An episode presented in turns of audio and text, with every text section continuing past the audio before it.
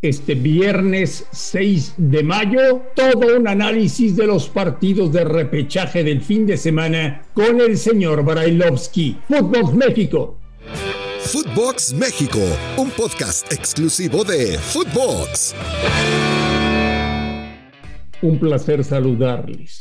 Viernes 6 de mayo y muchísima información, porque este fin de semana hay cuatro partidos de repechaje para saber cuáles son los cuatro equipos que se meten a cuartos de final. Muchas, muchas cosas que platicar y analizar con todos ustedes al lado del señor Brailovsky. Ruso, ¿cómo estás? Un abrazo. Bien, ¿cómo andás, Andrés? Un abrazo para vos y para toda la gente que nos hace el favor de, de seguirnos y de escucharnos. Todo bien, todo, todo tranquilo, ya expectante para ver qué, qué sucede ahora con, con este repechaje. ¿Te ilusionan los partidos de repechaje? Este, ¿Qué te digo? Me ilusiona más que nada porque se viene después la, la verdadera liguilla, ¿no? Este, este, es un invento económico, pero, pero sí, eh, a ver, ¿a quién no le llama la atención el partido de Chivas contra, contra Pumas? Para ver cómo reacciona Pumas después de haber este, perdido la final. Eh, te digo, si podemos hacer un paréntesis nada más, lo, llamo como, lo llaman como fracaso. Sí, está bien, claro, es un fracaso llegar a la final y no meter el título. Pero lo, lo, hecho, lo hecho por el INI, lo hecho por estos muchachos, en, de, desde, que, desde que agarró el INI, es loable. Sí, el rival, el Sounders, fue mejor, definitivamente. Y le ganó, y le ganó justamente, y creo que Pumas este, perdió eh, prácticamente todas sus chances cuando jugó en el estadio universitario que iba ganando, pero, pero yo te digo una cosa, sí es un fracaso porque la palabra misma lo dice, no lograr el objetivo, pero el trabajo que han hecho fuera de este último partido realmente muy bueno, eh, que no se los puede felicitar porque, porque no salieron campeones pero me parece que esos que los quieren decir fracaso y que ¿viste? hay que bajarle un poquito y entender la realidad que vive Pumas hace tiempo, lo que está haciendo hasta ahora y este, el plantel que tiene, ¿no? Vamos a medir las cosas como son. Lamentablemente, señor Brailovsky, le tengo que decir que hoy en la mesa de la oficina de Pumas se analizan ofertas por dinero Formoso y Talavera parece que no va a renovar porque dependía de jugar o no jugar el Mundial de Clubes. Diles que no es cierto.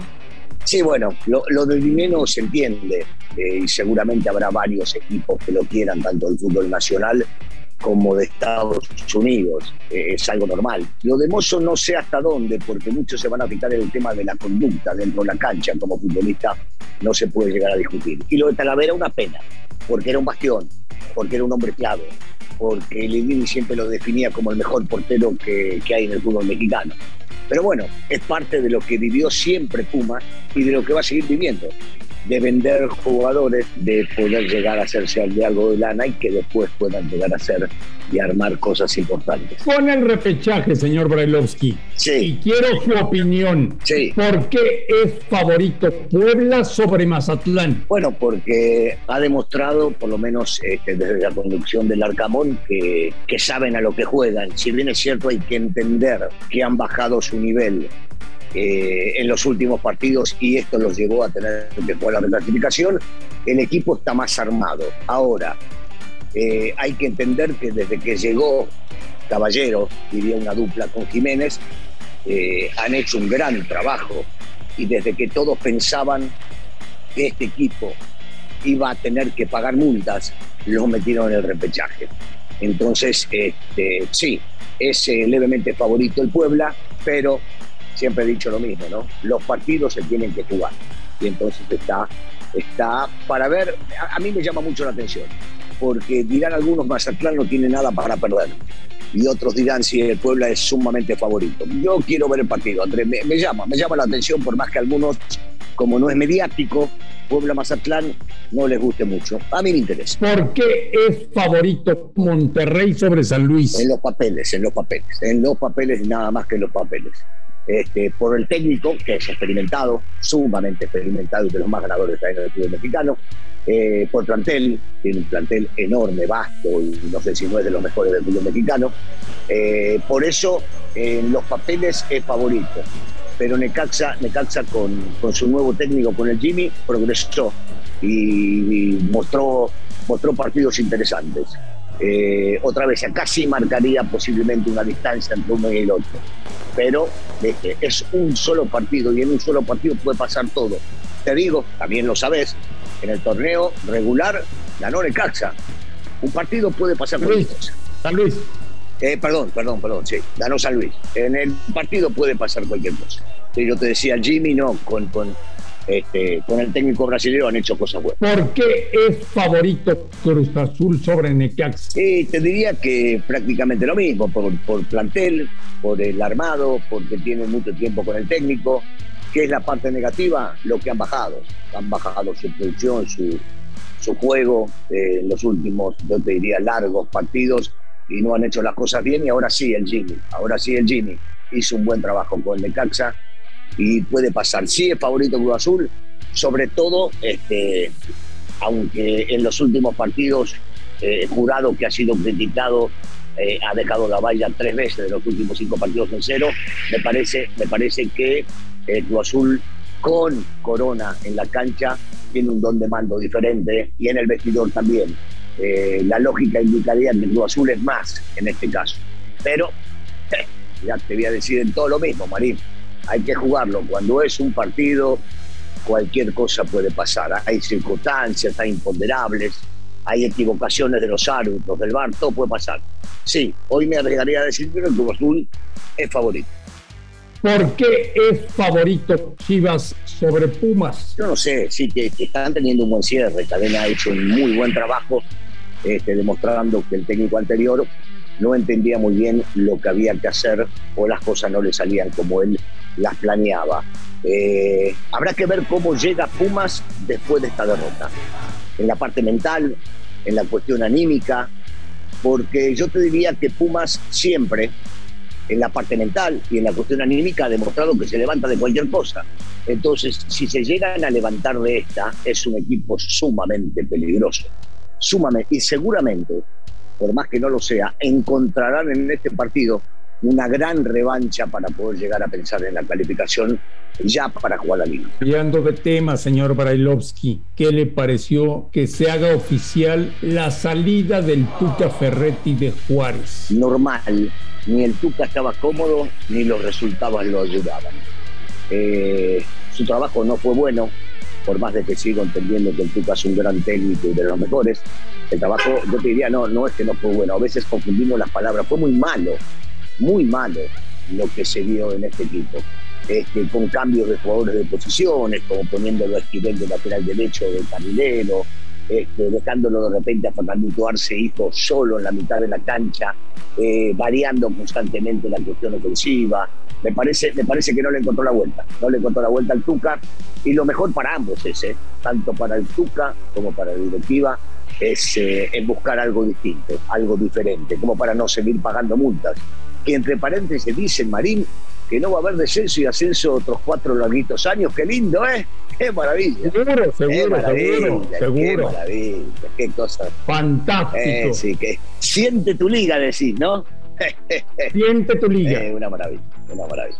Oye, Russo, la renovación de Alexis Vega con Chivas. Eh, buenísimo, buenísima para, para Chivas, más que nada, más que para Vega, porque Vega iba a tener oportunidad de salir y, de hacer un buen contrato eh, en varios lados, iba a tener varias propuestas. Pero me parece que es una forma de devolverle a la institución y agradecerle el hecho de que en su momento lo haya contratado. Pasa por un gran momento, gran momento, inclusive algunas veces hemos dicho que hasta, y me hago cargo de mis palabras, hasta merecía ser titular en la selección nacional, eh, está bien, está bien por ambos, porque si llega una buena oferta lo van a vender y Chivas no va a dejar de ganar dinero y Vega se va a ir contento donde tenga que irse. Hoy por hoy le sirve a ambos, sobre todo a Vega también en la cuestión de que va a estar cerca del técnico de la selección, lo va a seguir viendo y seguramente tiene grandes chances de poder llegar al Mundial. anda tu América? América anda maravilloso. ¿No viste la cantidad de goles que metió ayer? ¿No viste la cantidad de goles que metió ayer? Maravilloso. Marín. Le metió 10 al Atlante. ¿Lo viste? Está bien, con un equipo alternativo porque habían jugado el día anterior. No, bien, bien. Anda, anda bien, sobre todo en la cuestión este, mental. La cuestión mental debe jugar un papel importantísimo. Están contentos con el técnico. Ha cambiado eh, todo, todo eh, sobre todo el ambiente dentro de la institución se ve, se nota lo que, lo que lo vemos de afuera y, está, está derecho. Otra vez, habrá que ver cómo encara, porque a mí no me gusta que los cuatro mejores tengan que descansar y esperar que califiquen otros. Yo creo que esto en la parte de ritmo los perjudica, pero habrá que ver cómo, cómo encara el primer partido de la liguilla. Está, tanto la América como los otros están calificados. Pero se cerró, cerró realmente. Ayer Santiago Baños que van a intentar repatriar a Diego Lainez. No lo creo.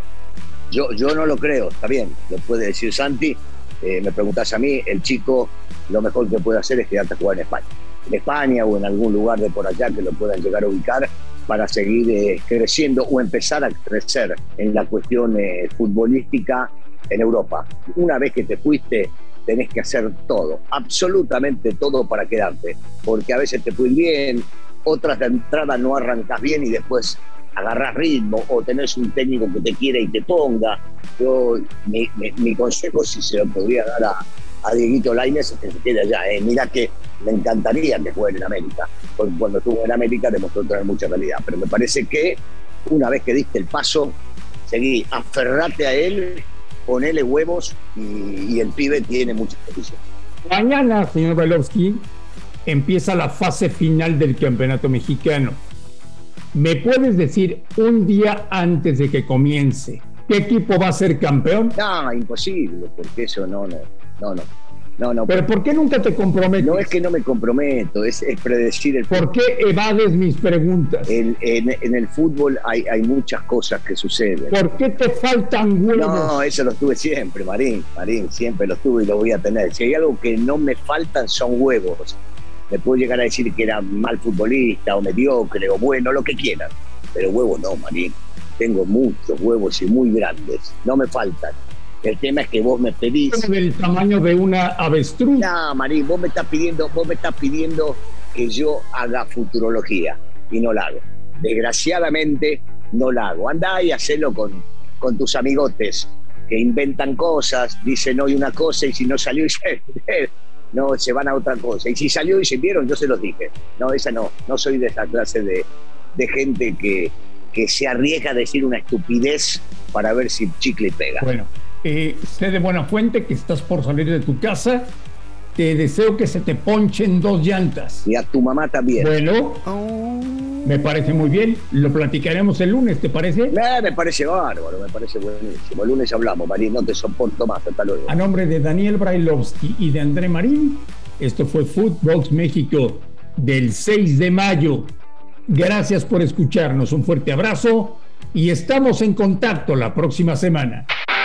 Esto fue Footbox México, solo por Footbox.